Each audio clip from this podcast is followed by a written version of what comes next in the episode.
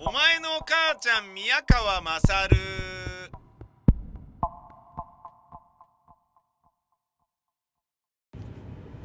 お前のお母ちゃん宮川まさるです。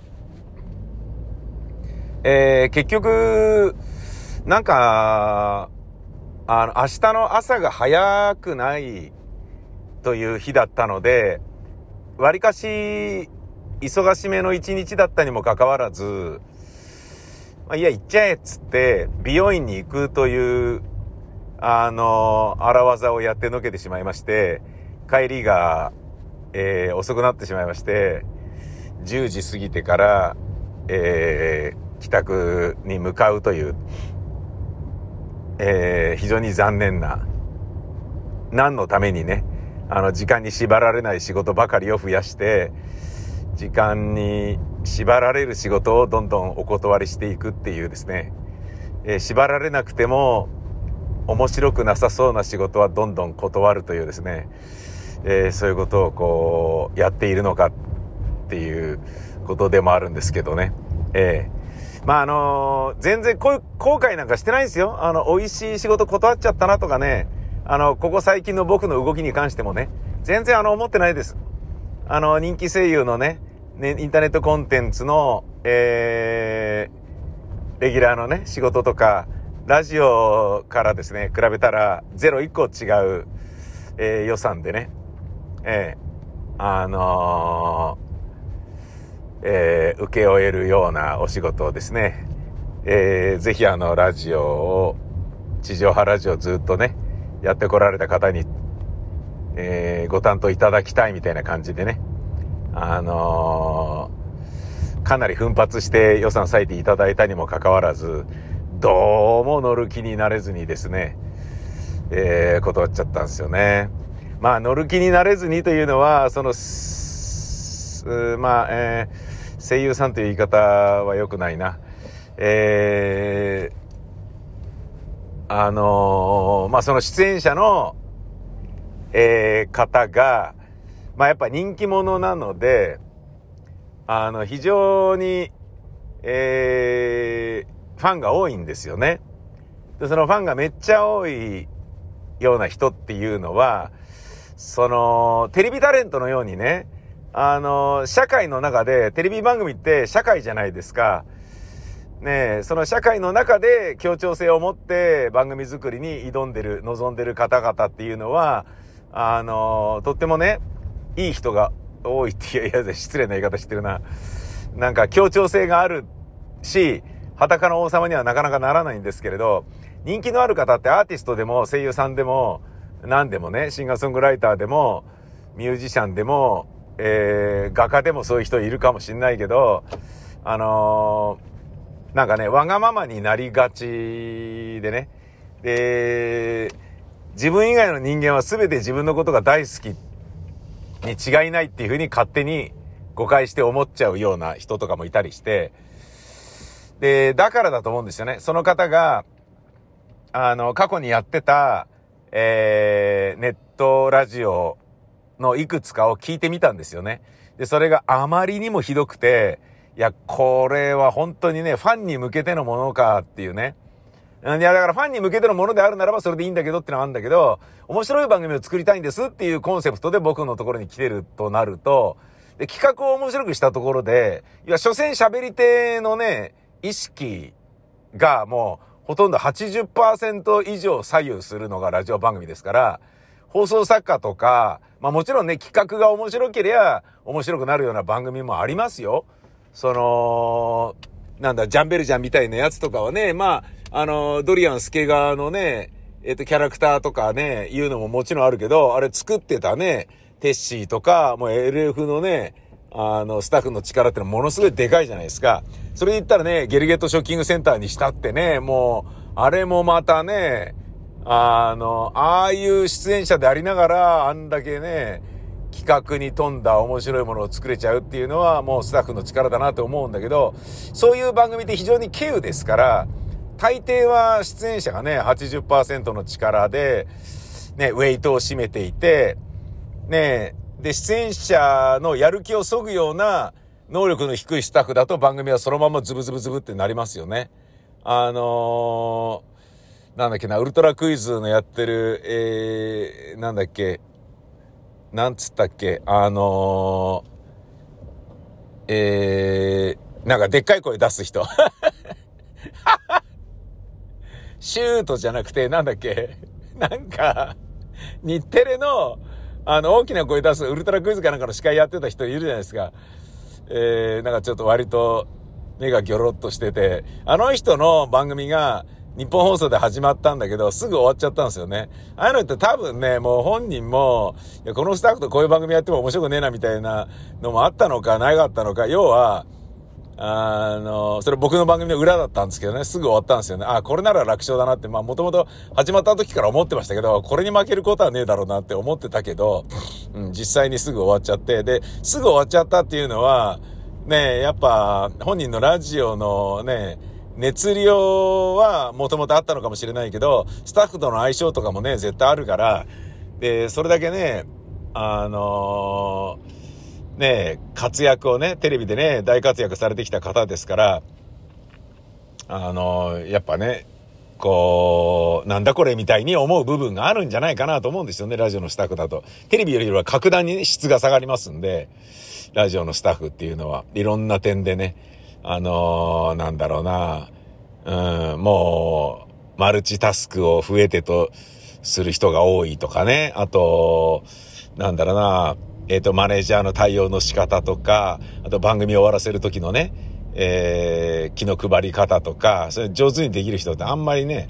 あんまりっていうか、まあ、いるはいるんだけど、テレビのように、ね、みんなちゃんとしてますねっていう感じではないんですよね。うん。なんだけど、そういう出演者のウェイトを占める部分が多いから、で、それを考えると、この出演者に、あの、もっとちゃんと面白いこと喋れよとか、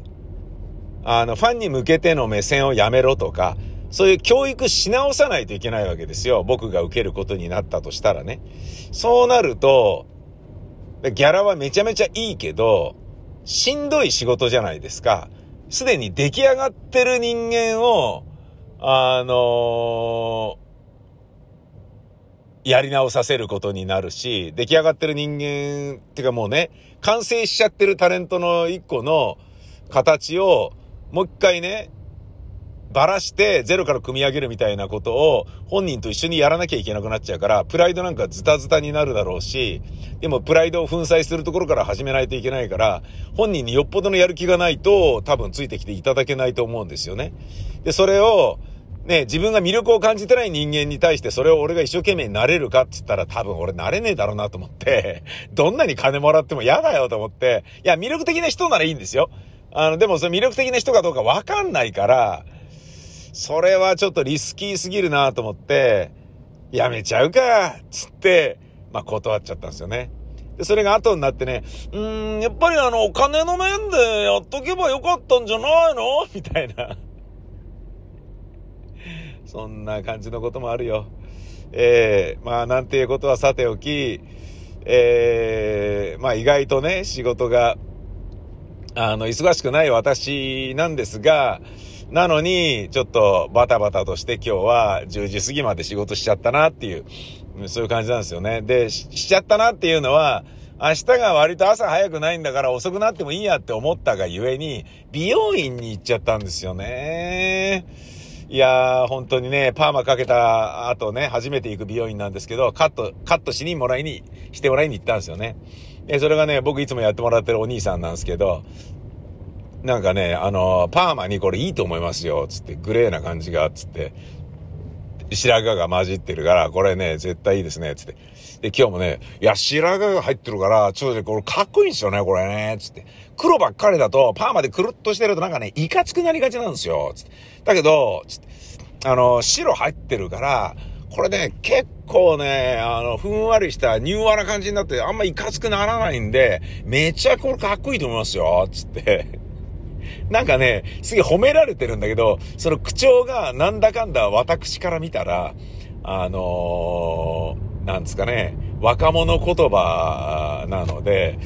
えっ、ー、と、なんか褒められてるんだけど、え、嬉しいんだけど、なんか馬鹿にされてるような気もするし、なんかあの、おちょくられてるようだけど、でもすごい嬉しいみたいな、なんかね、いやあの、若者言葉だけど、その人そのものは別にチャラくはないんだよ。全然。すごいちゃんとしてんの。で、いちいち理にかなってて、なんかあのー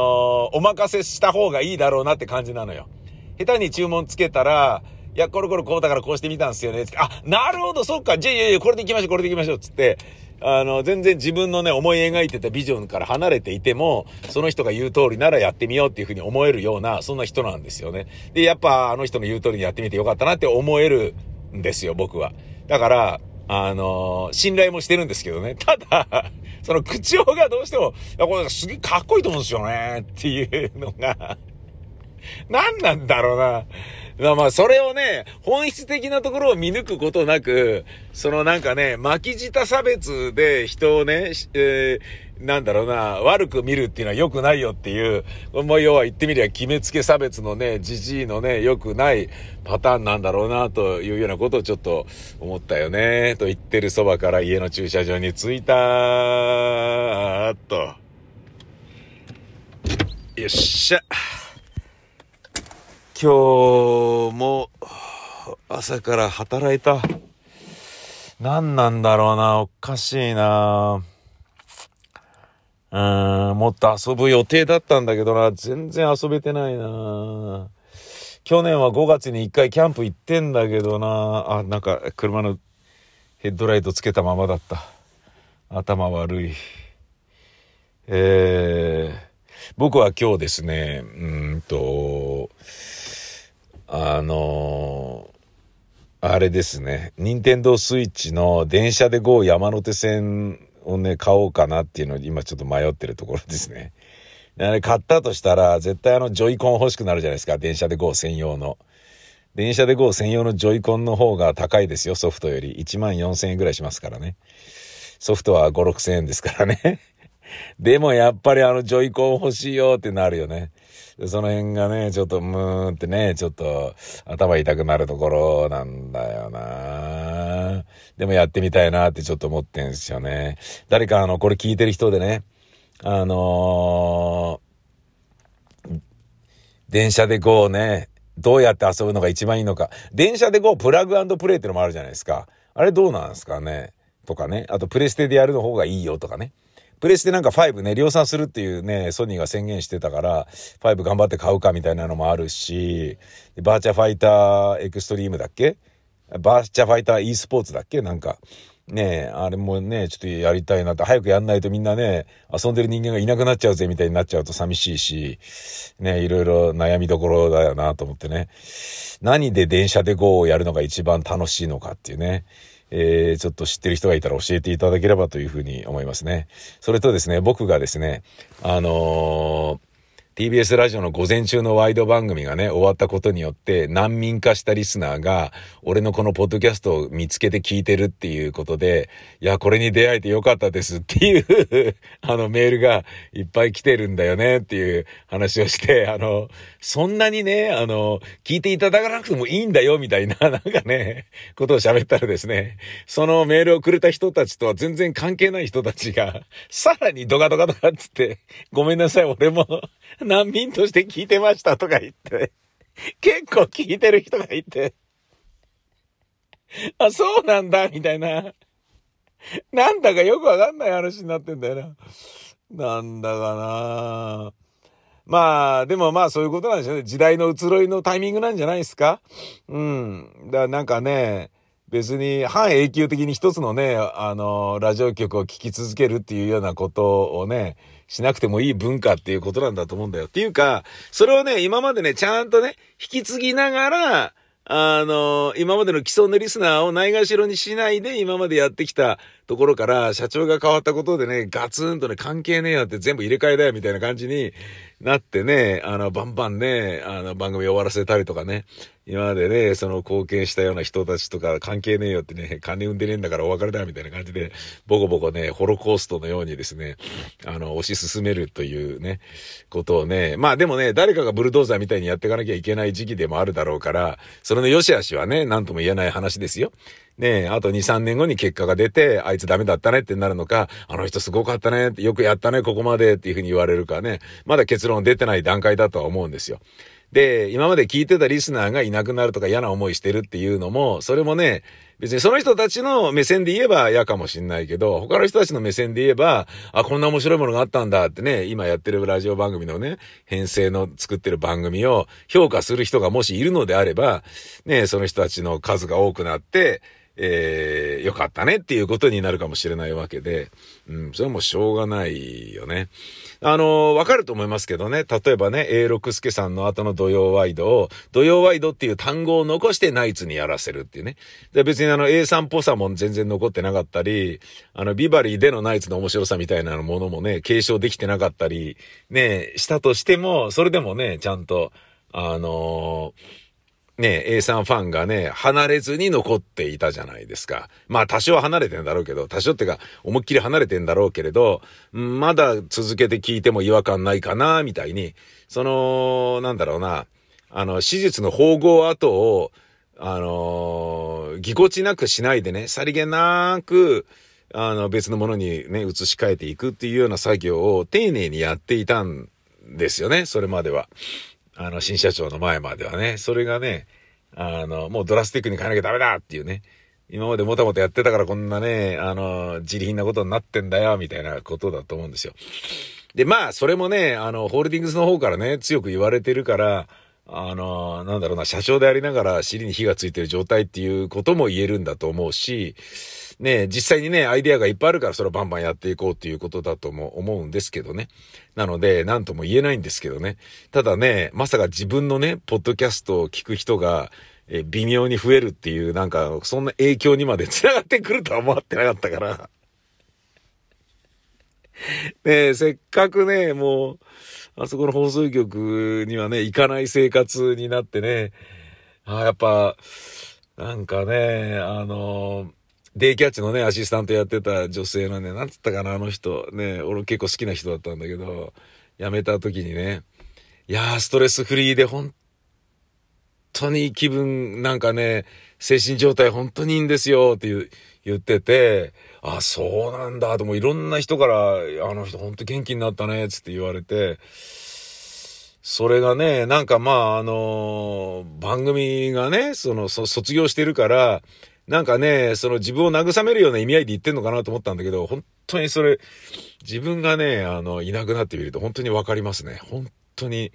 本当にあの、やっぱ、生放送のストレスとか、あとその、なんだろうな、あの、結果的にね、金がないんだっていうことを出演者のでビンビンに伝えちゃうとか、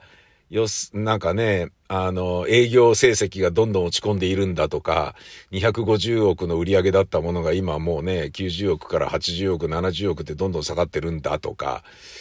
ねそういうような悲しい話を聞いてね、弁当が出なくなったとか、スタッフ削れとか、予算削れとか、番組長くやってればやってるほどどんどんどんどんね、指の一本一本をもぎり取られていくようなね、数十年をずっと過ごしてきたから、それに対する疲弊する、あの、メンタルがやっぱ散々あったんだろうなっていうね。あの、歯車の一つとしてね、何かお力になれればと思って頑張ってきたようなところあったけど、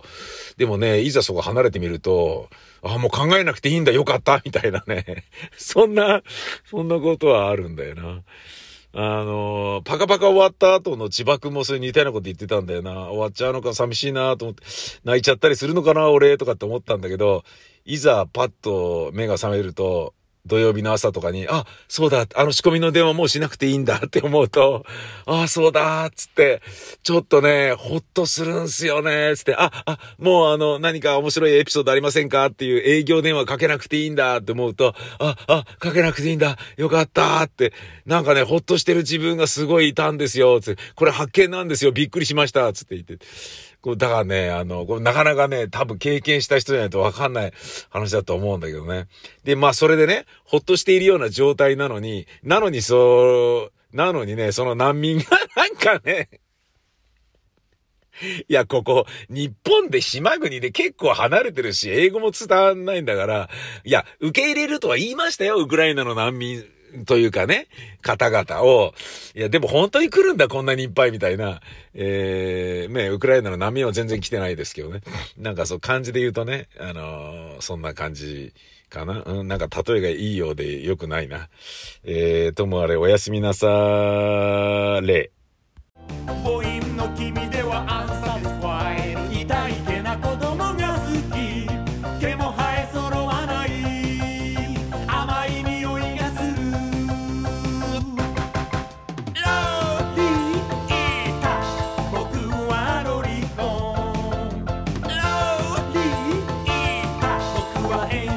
かもね。河合の僕はロリコン。ビタミセにて好評発売中。ビタミセの URL は v-mise.com v-mise.com です